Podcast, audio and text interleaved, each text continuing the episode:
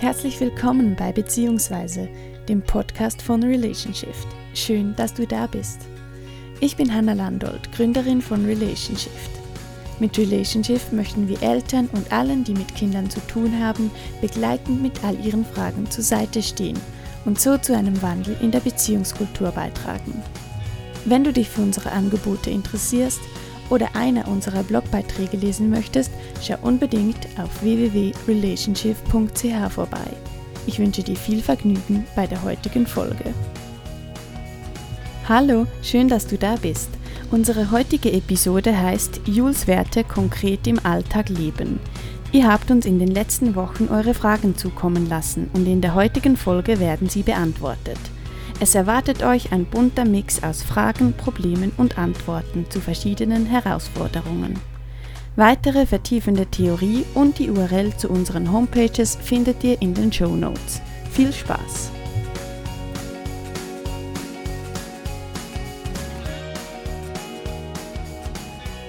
Ja, genau. Also der heutige Austausch ähm, steht ja unter den Worten Jules Werte konkret im Alltag leben. Ähm, und zwar widmen wir uns den Fragen, die uns so in den letzten äh, Wochen erreicht haben von unseren Zuhörerinnen und Zuhörern die die äh, letzten Episoden gehört haben und ja, da einfach noch Fragen dazu hatten. Und ich freue mich sehr auf den heutigen Abend. Ähm, ich glaube, das ist nochmal sehr wertvoll, wenn wir so an konkreten Beispielen einfach mhm. tief in das Thema eintauchen können. Ja, Caroline, hast du noch etwas zu Beginn oder soll ich dir gleich die erste Frage stellen?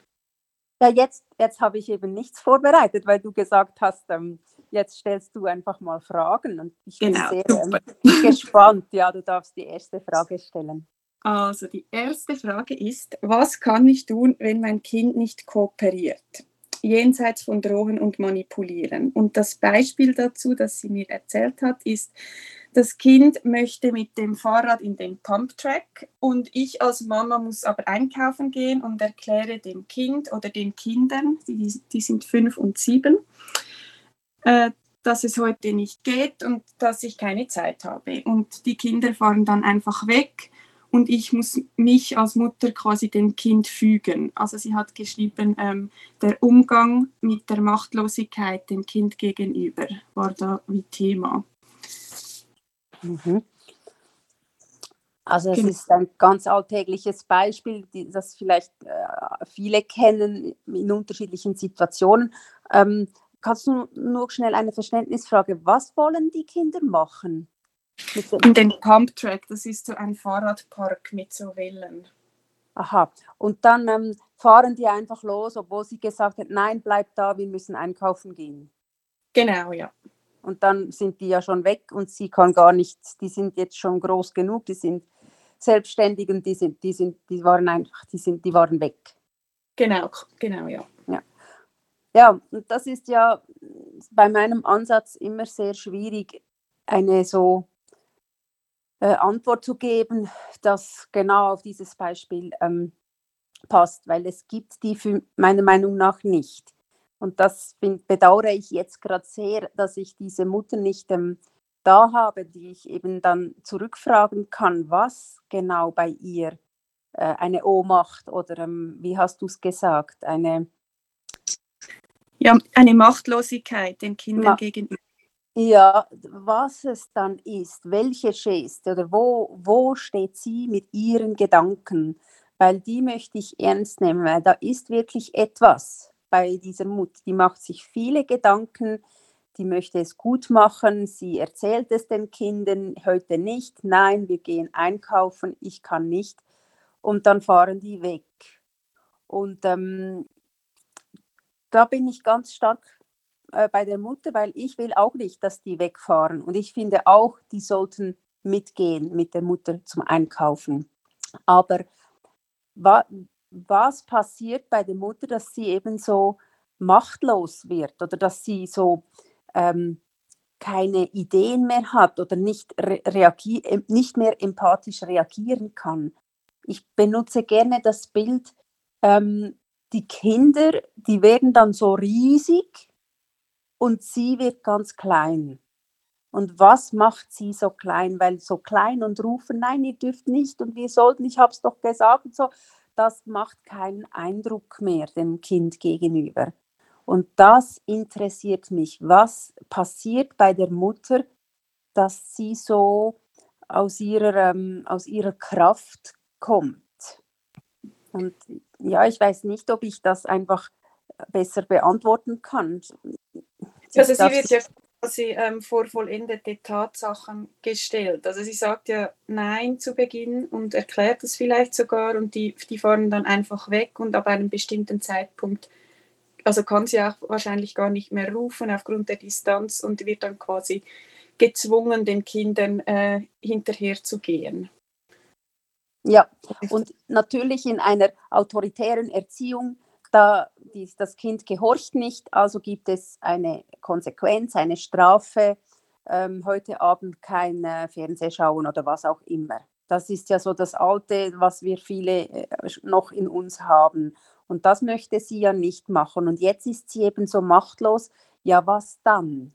Und meine Antwort ist, ich möchte hören, was bei dir abläuft, weil ich gehe davon aus, dass diese Mutter sehr wohl fähig ist, mit ihren Kindern zu reden, mit ihnen in den Kontakt zu gehen, ihnen ganz klar zu sagen, das will ich nicht und das möchte ich und so. Das traue ich dieser Mutter zu. Nur was passiert genau in dieser Situation, dass es ihr da nicht gelingt?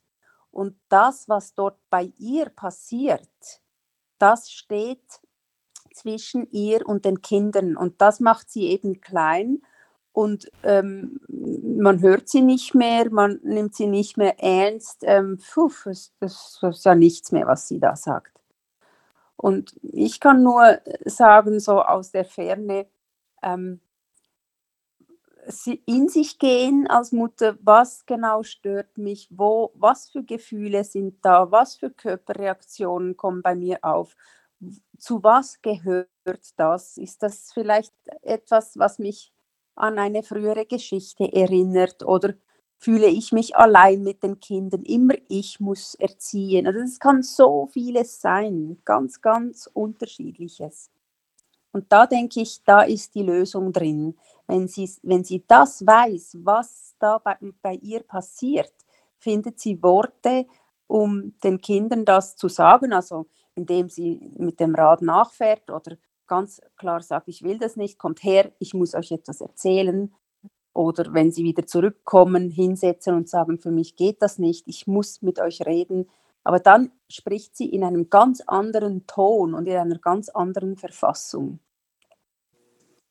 Ja, genau. Also wenn ich mich jetzt so in diese äh, Mutter hineinfühle, dann, ähm, also jetzt so in deinen er Erzählungen, ich war ja auch schon in so, solchen Situationen mit meinen Kindern und ich glaube, so bei mir ist dann so, dass äh, einfach so die Reaktion raufkommt, die ich einfach schon irgendwie in mir verinnerlicht habe, die ich aus meiner Kindheit kenne, so das Ausgeliefertsein an Situationen. Oder es wird etwas gemacht und ich kann nicht mitentscheiden. Und jetzt passiert mir das als Erwachsene wieder und dann triggert das etwas an.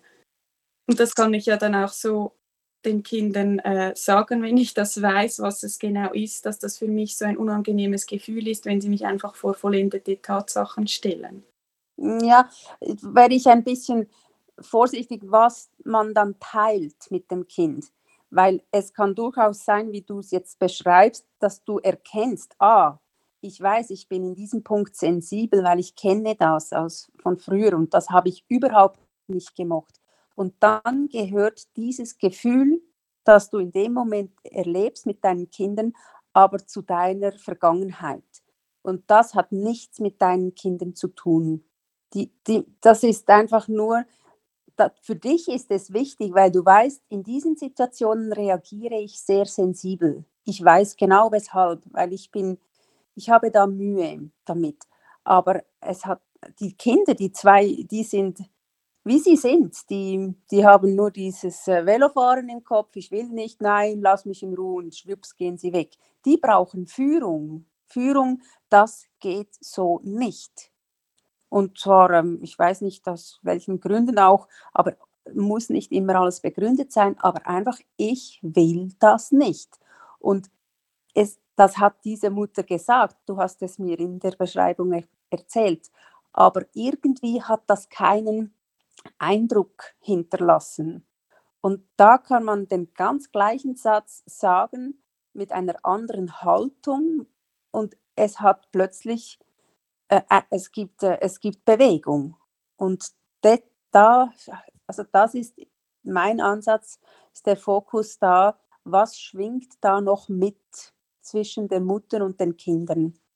Und was muss die Mutter bei sich suchen und was darf sie teilen und was ist wirklich nur bei ihr und gehört mit, sie darf das gerne teilen mit ihrem Mann oder mit einer Freundin. Und das ist das, was ich jetzt vielleicht so zusammenfassend sagen kann.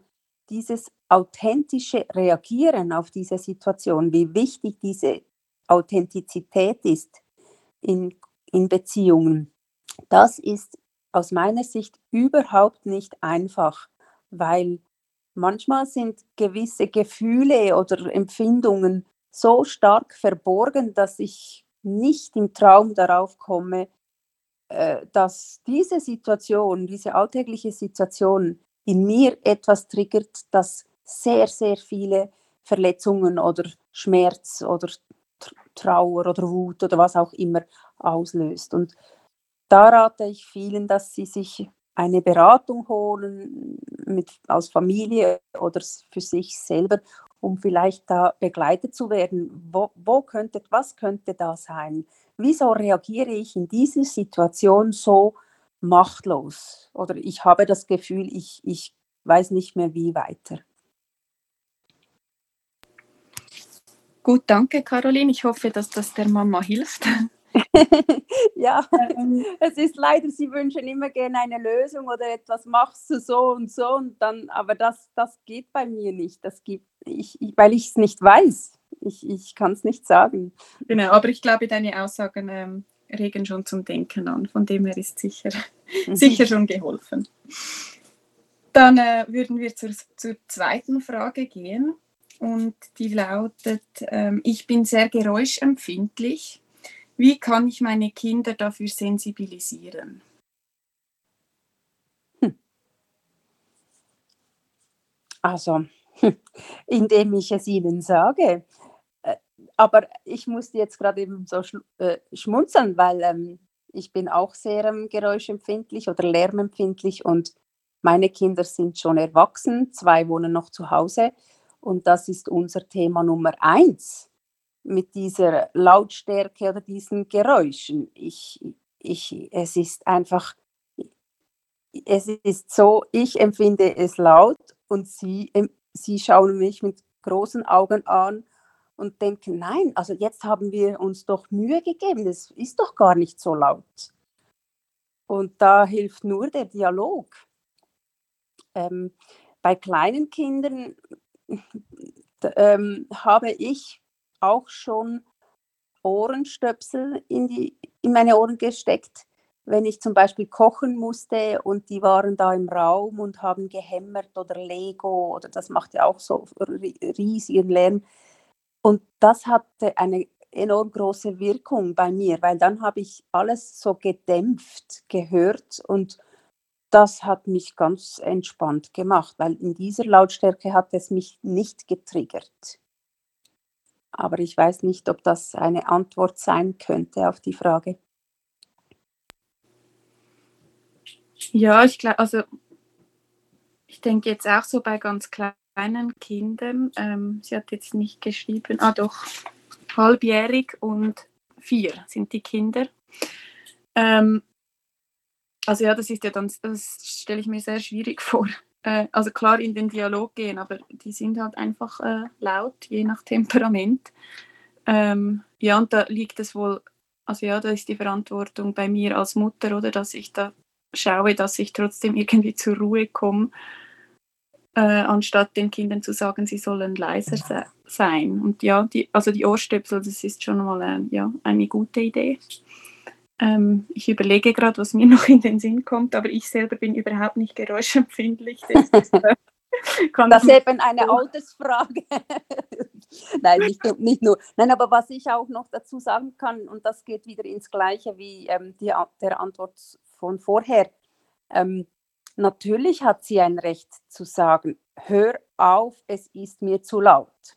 Und ich kann mir gut vorstellen, dass sie das alles gesagt hat, schon besprochen und freundlich und auf Augenhöhe. Da, davon gehe ich immer aus. Also da, deshalb gehe ich auf solche Punkte gar nicht mehr ein. Und wenn das alles nichts nützt, dann ist auch hier wieder bei mir die Frage, was ist dann bei der Mutter? Was löst es in ihr aus, wenn ihr Kind mit Absicht gerade vielleicht noch weiter Lärm macht? Oder was, was passiert, dass sie nicht in ihrer Größe da sein kann und sagt, weißt du was, jetzt ist fertig. Jetzt gib mir den Hammer oder gib, jetzt mag ich nicht mehr. Oder einfach in einer Art und Weise, die nicht verletzend ist, die nicht drohend ist, aber einfach ganz klar, ich nenne das mit einer persönlichen Autorität und nicht mit autoritären Mitteln. Und wieso schafft sie das nicht im Kontakt mit ihrer vor allem vierjährigen Tochter, die andere ist ja ein bisschen zu klein noch. Und das würde mich interessieren. Was läuft alles ab in ihr? Wo sind ihre Gedanken? Was, ja, ich kann nur äh, erraten, weil ich viele Eltern bei mir in der Beratung habe mit, mit genau so alltäglichen Themen, dass sie sich schlecht fühlen, dass sie es nicht schafft, Jetzt habe ich es doch zweimal freundlich gesagt, ich bin, glaube ich, eine dumme Mutter, ähm, weil andere, die, sie sagen es einmal und das Kind hört auf. Also es können ganz viele solche Gedanken sein, die verhindern, dass ich als Mutter also in meiner Größe bleibe, in meiner Kraft und einfach das in einem bestimmten Ton rüberbringen kann, der auch ganz authentisch ankommt. Ja, danke. Dann würden wir zur vierten Frage kommen. Äh, das Kind, das ist eineinhalbjährig und das möchte alles selber machen, zum Beispiel sich anziehen und verzweifelt dann und wird wütend, weil es nicht klappt. Wie kann ich mein Kind begleiten? Hm. Ja, ich finde es so schöne Fragen. Ich, ich, ich, ich habe sehr Freude an all den Fragen, weil sie so alltäglich sind und wirklich ähm, ähm, es sich lohnt, darüber Gedanken zu machen. Und wie schön, dass sich diese Eltern schon Gedanken machen, wo die Kinder noch klein sind. Also das ähm, habe ich großen Respekt davor. Also dieses anderthalbjährige, das ist einfach ein, ein Kind, das alles selber machen will ich denke, das wird sich so in seinem Leben ähm, weiterziehen. Das ist so seine eigene Art. Und es erlebt dabei ähm, viele Enttäuschungen, weil es zum Teil die Motorik noch nicht hat, weil es ähm, sich überfordert damit und sein, sein Wille und sein, sein Kopf das einfach so gerne machen möchte. Und ähm, da kann ich mein Kind nur auffangen, wenn ich sehe, oh je, du möchtest so gerne das selber anziehen und es ist so schwierig und das macht dich so wütend oder traurig oder einfach dieses Gefühl, das das Kind zum Ausdruck bringt, spiegeln. Oh je, es macht dich so traurig. Du, du würdest es so gerne machen können. Und dann kann das Kind diese Hose trotzdem nicht anziehen. Aber was es bekommen hat, ist etwas vom Schönsten, was ein Kind bekommen kann von seinen Eltern, ist, ich werde in meinem Sein gesehen. Ähm, es geht mir gerade nicht gut, ich bemühe mich, ich schaffe es nicht und ich bin wütend oder traurig oder was. Und meine Mutter oder mein Vater sieht das und ich bin damit nicht alleine. Und das wenn ich das so sage, dann hört sich das so an, als wäre das nichts. Ich mache ja nichts. Ich habe ja nichts gemacht. Ich, wir wollen lieber helfen, Hosen anziehen oder Tipps geben oder Erklärungen, wenn du dann drei Jahre alt bist, dann oder einfach so all das, das, das ähm, ist ja freundlich und gut gemeint und einfach diese Aktivität, etwas machen wollen, hilft aber dem Kind nicht weiter, weil es ist da, wo es jetzt ist, mit seiner Hose und es schafft es nicht und es ist da mit seinem Gefühl und es ist schön, wenn es mit diesem Gefühl nicht allein sein muss. Und wenn es, eine, ein El wenn es Eltern hat, die dieses Gefühl benennen können, dann lernt es das, den Namen von diesem Gefühl und es lernt, dass es dass keine Welt zusammenbricht, also wenn dieses Gefühl kommt, dass es ganz normal ist, dass es manchmal im Leben traurig ist oder dass es manchmal wütend ist. Das gehört zum Leben dazu. Und das ist wunderschön für ein Kind, ähm, so sich kennenzulernen, Gefühle kennenzulernen und das in einer Umgebung, das einfach sein darf.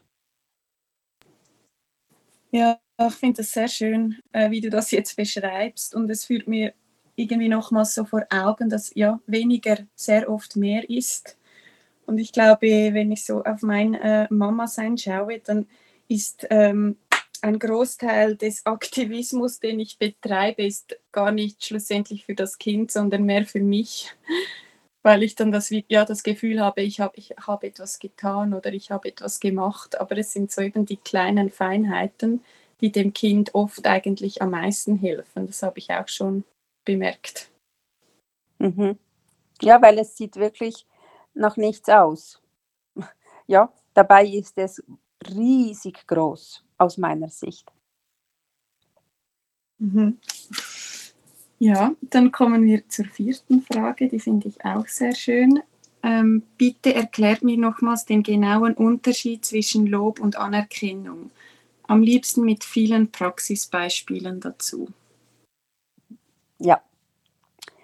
Ich glaube nicht, dass ich letztes Mal beim Lob das Beispiel erzählt habe mit dem Papierflieger. Oder magst du dich erinnern, Hanna? Ich meine, also ich habe davon, glaube ich, noch nichts gehört, nein. Okay.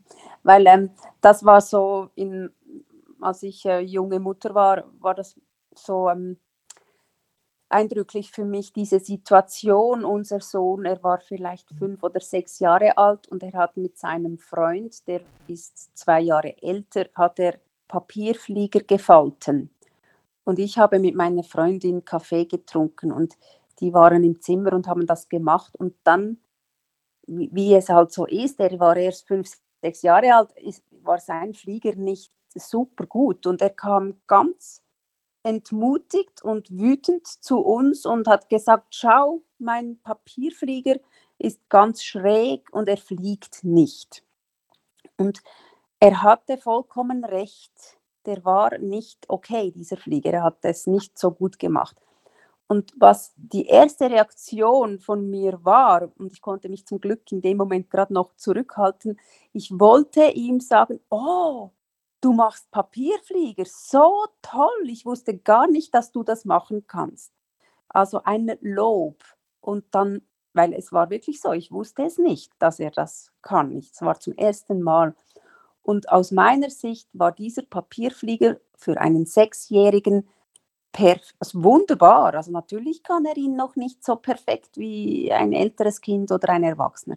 Und ich wollte ihn loben für das, was er doch schon gemacht hat. Und für ein sechsjähriges Kind ist das genial super. Und ich habe mich zurückgehalten und habe nur gesagt, also mein Kind aufgefangen, wo er war, und zwar wütend, traurig.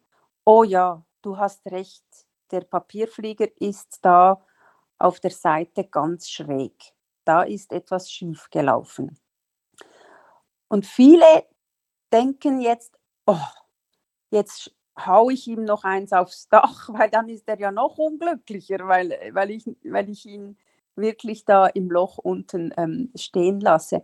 Aber aus meiner Sicht habe ich bei meinem Kind ein Aufschnaufen gesehen, weil es so gemerkt hat, ah ja, siehst du, meine Mutter sieht das genau. Mein Gefühl, das ich hatte, dass dieser Papierflieger schräg ist, das, ist, das stimmt. Sie hat es bestätigt.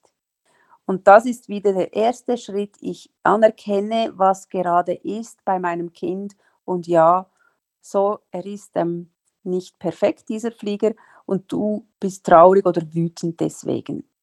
Und dann kann ich jederzeit sagen, ähm, soll ich dir helfen oder ähm, wie ist es für dich? Kannst du mit dem Flieger so sein oder brauchst du meine Hilfe? Willst du es selber?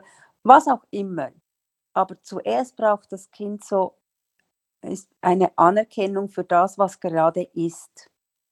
Und es sein Gefühlszustand.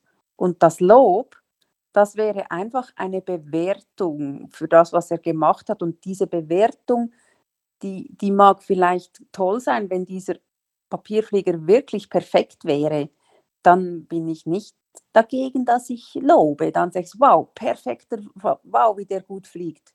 Super.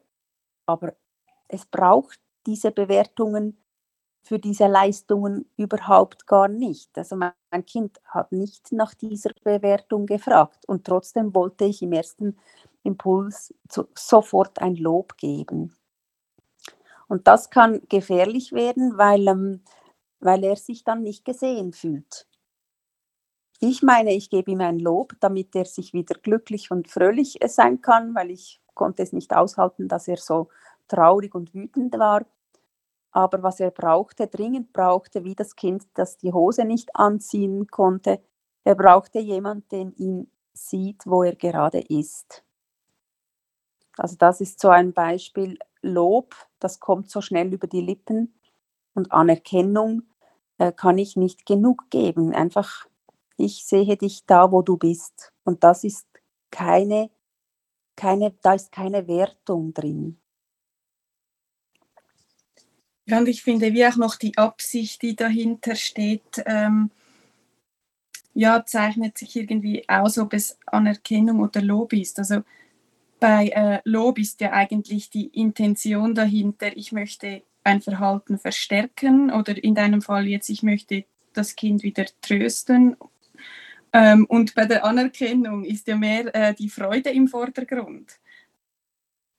Also sich authentisch freuen äh, versus ich möchte etwas erreichen. Also mit dem Lob hat man ja wie auch ein erzieherisches Ziel dahinter. Und mit, dem, äh, mit der Anerkennung ist es auch einfach Freude, die man teilt. Ja, also ich meine mit Anerkennung nicht eine, ein Zertifikat oder so. Das wird manchmal missverstanden im deutschen Sprachgebrauch. Ich meine wirklich nur also äh, die schönste Anerkennung, die man immer wieder geben kann, ist Danke. Einfach nur Danke. Also wenn bei mir in der Beratung die Familie da ist und die Kinder lassen uns, ich, ich arbeite mit den Erwachsenen, nicht mit den Kindern, die spielen oder sind einfach mit dabei. Ähm, und die lassen, so kleine Kinder lassen uns eineinhalb Stunden reden, dann sage ich am Schluss nicht, super habt ihr das gemacht, ähm, dass sie so ruhig war, dass wir reden konnten. Das wäre wieder ein Lob, sondern ich bedanke mich bei den Kindern, sage danke vielmal, dass ihr uns so lange reden ähm, gelassen habt. Und das, also danke, dass wenn jemand ein bisschen Mühe hat mit Loben oder Anerkennung, danke ist eine schöne Anerkennung, die kann man sehr oft geben für vieles.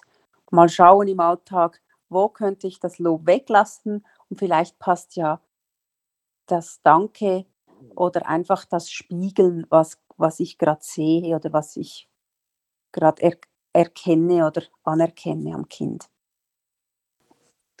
Ja, das ist schön mit dem Danke, weil ich kann mich noch erinnern, wenn man sich so frisch mit diesem Thema auseinandersetzt, also mir ist das so gegangen, dann ist man am Anfang irgendwie so verwirrt und dann ja, ist man so in Situationen und denkt, oh, ich möchte nicht loben, aber was sage ich jetzt und möchte es irgendwie richtig machen. Und das mit dem Danke, das finde ich so, das finde ich ein schöner Input.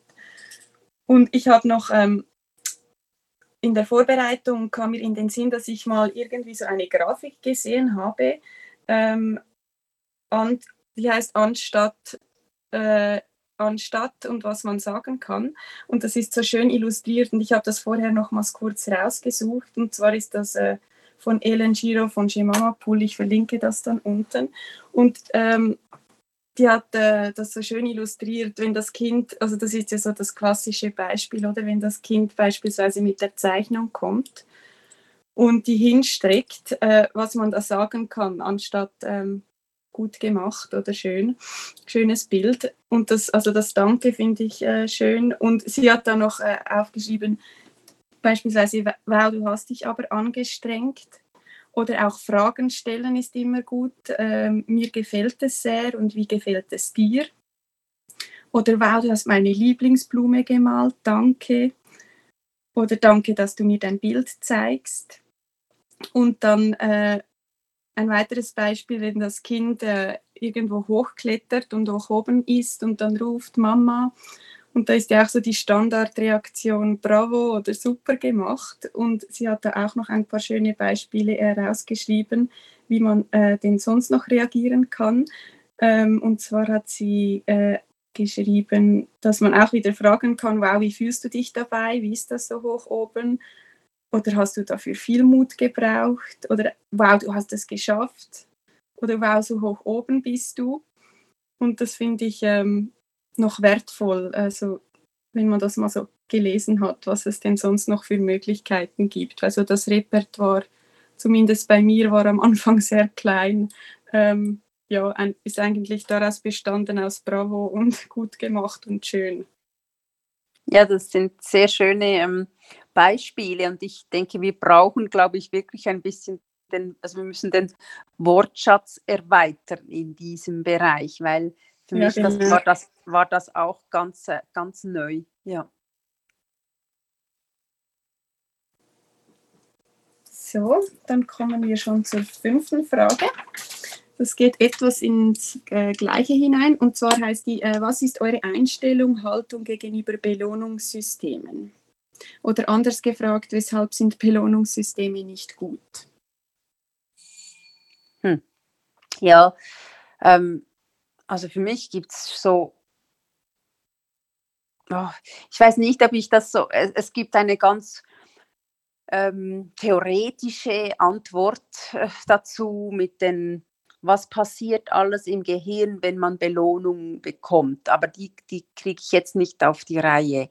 Aber für mich so ganz pragmatisch ist, ich mag einfach nicht, ähm, ähm, wenn ich belo also so eine Belohnung, ich, ich komme mir dann vor wie ein Hund, oder? Der sagt, komm Fuß und dann kriegt er äh, das, das Gutzi.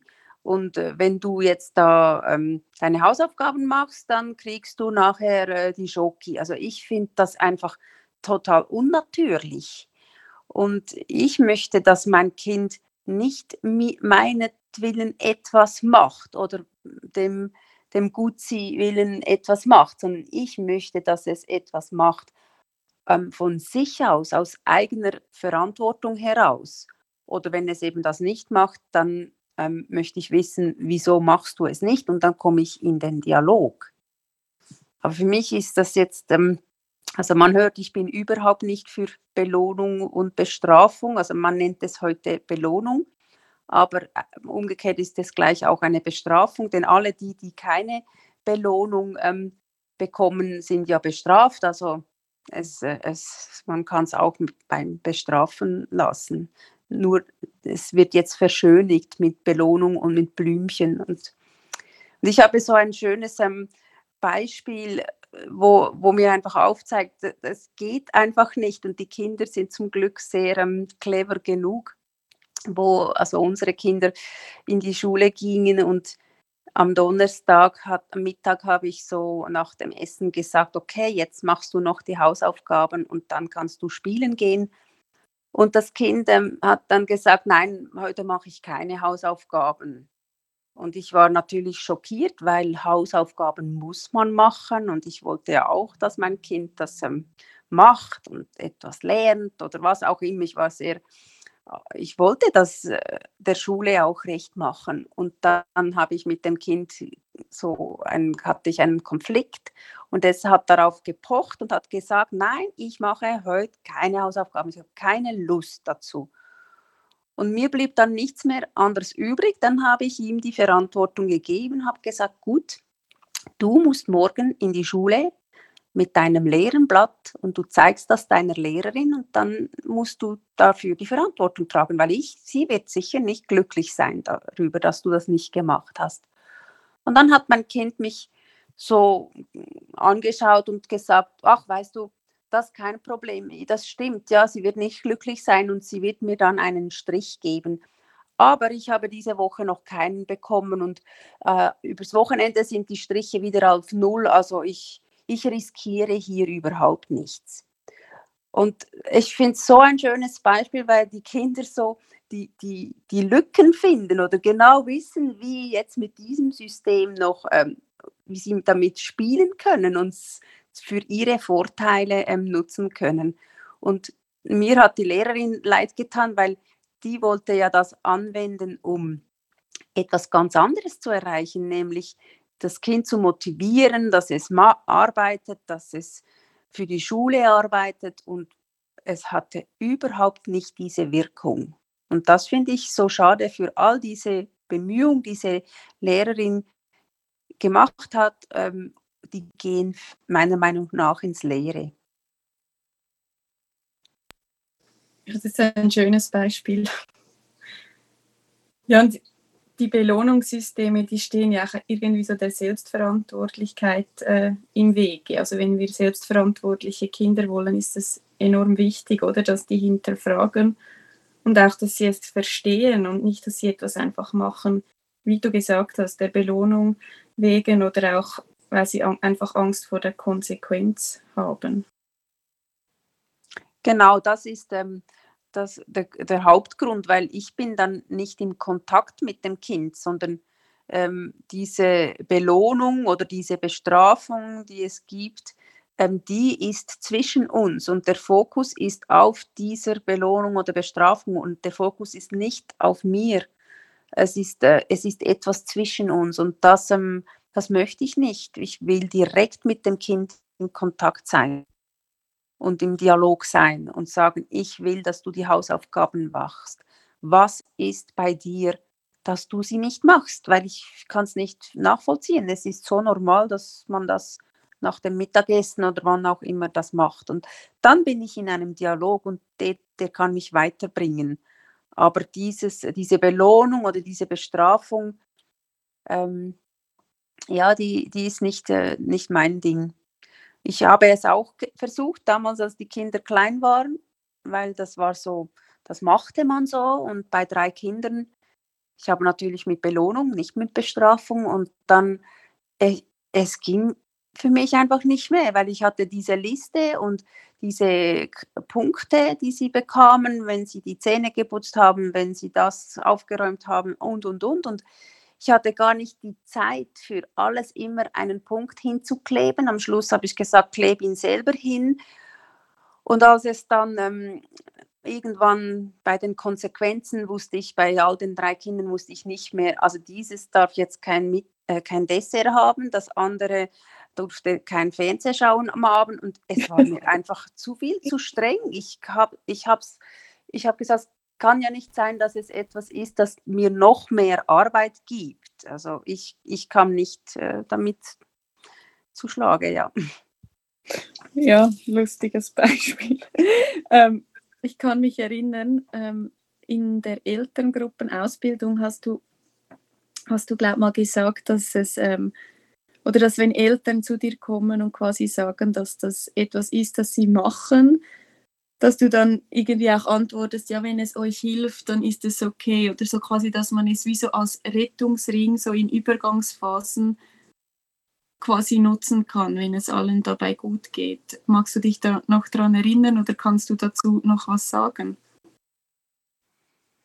Ich mag mich nicht erinnern, aber ich denke, das funktioniert schon. Es gibt immer Kinder, die, die das gerne machen, die sogar ähm, das spannend finden, weil ich muss dann nicht den Blick nach innen richten, ich kann nach außen. Was muss ich machen, dass ich einen, einen kleinen Kleber bekomme oder was darf man nicht machen, damit ich ähm, ja nicht eine Konsequenz bekomme.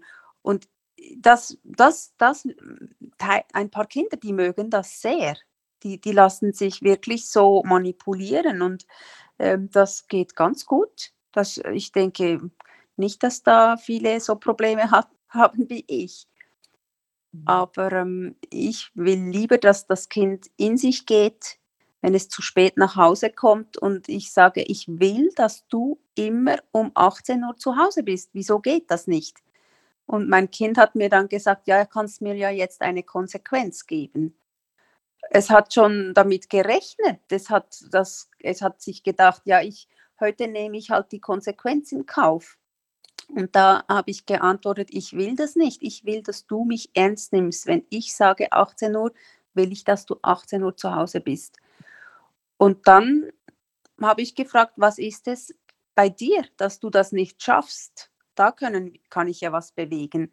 Und dann kamen ganz viele persönliche Rückmeldungen von meinem Kind, ähm, wo, das uns dann wieder weitergebracht hat im Gespräch.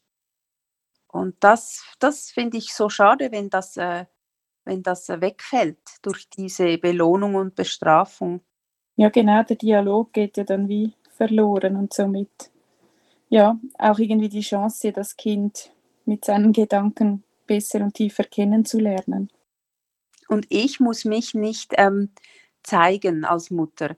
Da sind wir wieder beim Beispiel äh, mit der Mutter, wo die, die zwei Kinder mit dem Rad weggefahren sind. Es ist viel einfacher, dieses Punktesystem einzuführen, weil dann ist es einfach so. Wir haben das abgemacht und so ist es. Aber diese Mutter, ähm, so wie es ja gesagt habe, den Fokus nach innen, was passiert bei mir, wie, was ist, wo, wo bin ich, was für Gefühle? Und so, das ist anstrengend, das wollen viele nicht, das, das mühsam und da, da plötzlich komme ich da vielleicht noch an einen Ort, der sehr schmerzhaft ist. Und das kann ich alles schön verpackt behalten und mit diesen Punktesystemen arbeiten. Und ich muss mich nicht zeigen. Überhaupt nichts, weil ich habe abgemacht, ich habe gesagt, wenn du zu spät kommst, gibt es einen Strafpunkt. Und da gibt es nichts mehr zu diskutieren, ja. Und beim, wenn ich wirklich in den Dialog gehe, dann muss ich mich zeigen, ich mache mich verwundbar, ich interessiere mich für mein Gegenüber. Also da ist, ja, das, das ist in Bewegung ich, ich beginne irgendwo und ich weiß nicht, wohin es mich führt, weil ich weiß, ich weiß die Antwort ja nicht äh, von mhm. diesem Gespräch. Ja, danke. Dann kommen wir zur letzten Frage. Wie soll ich reagieren, wenn mein Kind in der Öffentlichkeit einen Wutanfall hat? Hm. Ja, Wut. Also weißt du, wie alt das, das Kind ist? Drei Jahre.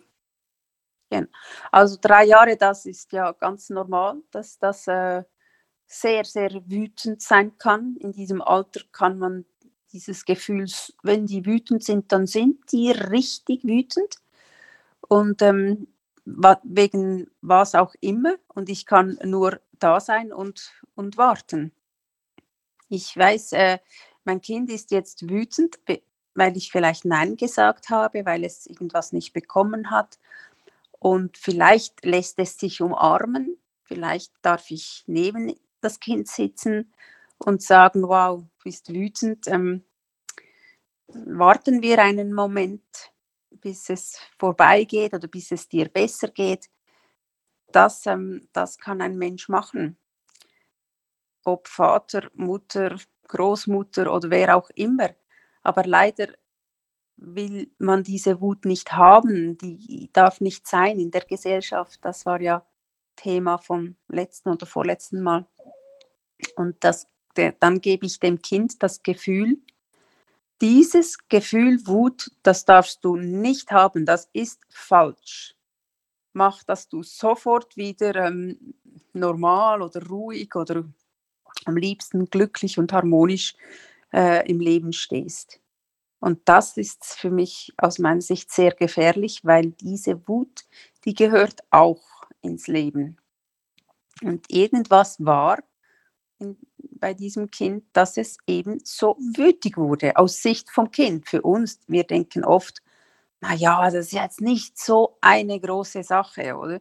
Aber aus Sicht vom Kind, von diesem Kind, ist es, es war so wütend.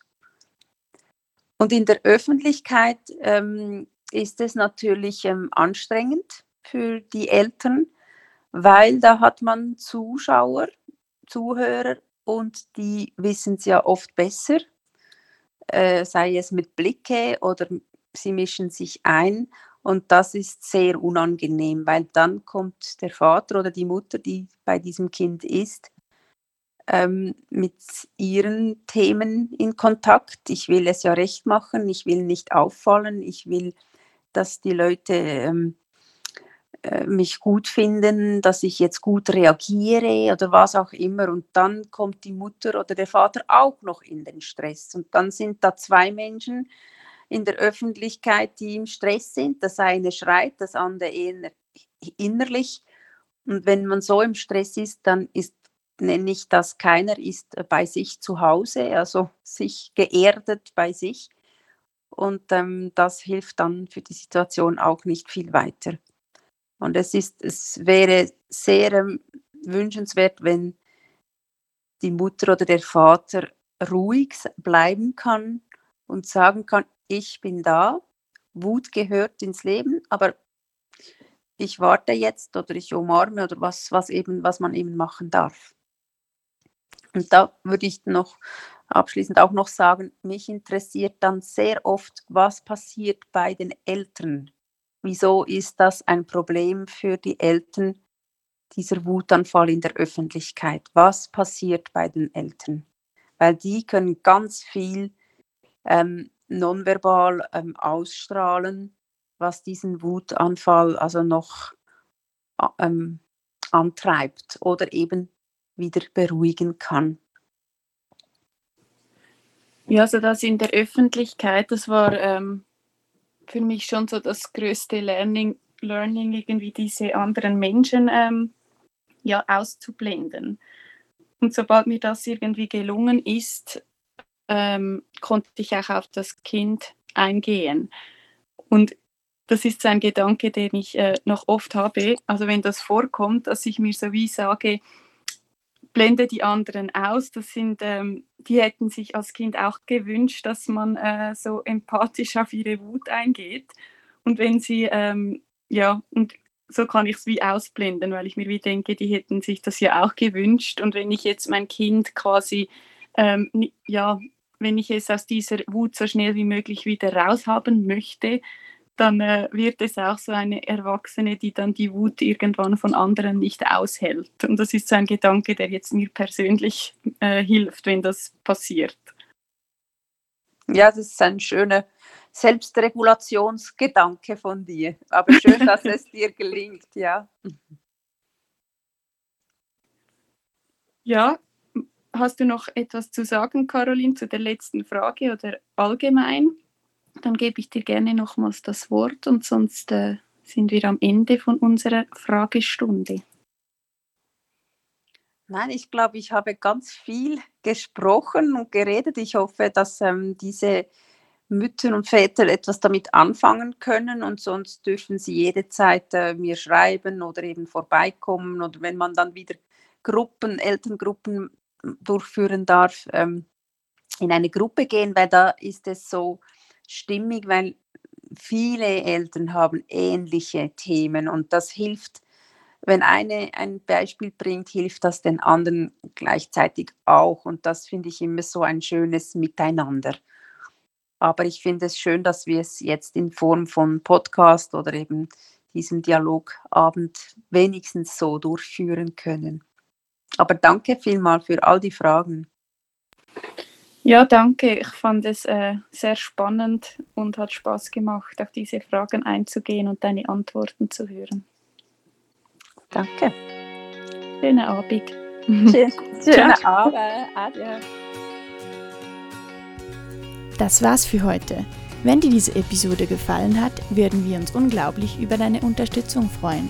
Teile und like diese Episode und erzähl deinen Freunden davon. Außerdem würden wir uns über deinen Besuch unter www.relationship.ch freuen. Bei Fragen, Anmerkungen oder Themenwünsche für zukünftige Aufnahmen melde dich gerne bei mir. Du kannst mich per Mail auf LinkedIn oder via unsere Homepage erreichen. Ich freue mich.